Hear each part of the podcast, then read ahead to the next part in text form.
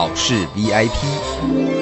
满十八岁就可以考机车驾照，那为什么要花钱接受机车驾训呢？高雄区监理所公建员工科长来告诉你。好，主持人提的这个疑问呢，应该也是非常多人的一个心中的疑问。呃，一般人考汽车驾照都会透过驾训班，但是机车的驾训班呢，或许大家可能连听都没听过。我们根据交通部公路总局一百零七年的一个数字统计来显示，哈，经过驾训班考到驾照的这些驾驶人呢，哦，他在路上的这个违规率呢，仅仅是一般机车骑士的三分之一而已。哦，所以安全为导向，我们更应该透过机车的驾驶班考取驾照。那另外呢，我们一百零六年警政署的一个统计呢，我们的机车死亡车祸呢，光机车族群占了六成左右。哦，所以我们必须要有更完整的一个扎根训练，包括你的学科训练，包括你的术科训练，透过驾训班可以得到一个完整的训练。呃，去汽车驾训班哦的训练费用都要上万呢。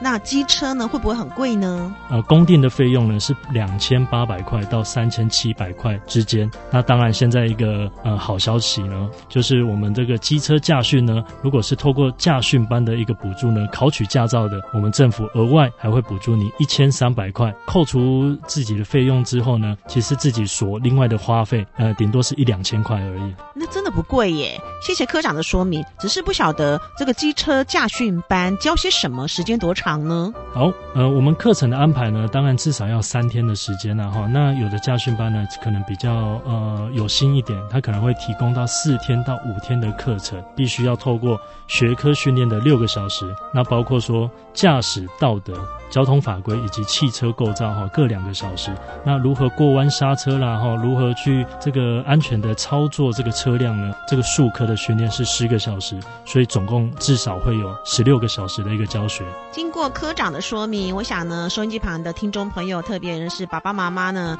可能会觉得让孩子啊去上个课比较安心，可以降低肇事率，保障孩子的安全，父母亲也更安心。那要去哪边报名呢？好，关于机车驾训呢，如果真的要透过这个我们驾训班来做一个报名的动作的话呢，那当然可以上我们的网站，高雄区监理所的网站，或者是说呢，到监理服务网哈，这里面呢都有一个相关的据点可供大家做个查询。啊，高雄区监理所呢这边再次提醒我们的家长朋友哈，如果家中有这个小朋友刚好满十八岁了，哈，准备到了这个考驾照的年龄，那这边还是强调了哈，骑车要训练，安全有概念，透过这个。十六个小时的一个，不管是学科或者术科的一个扎根训练呢，那让他的这个骑车往后的生涯呢更有保障，更加的安全。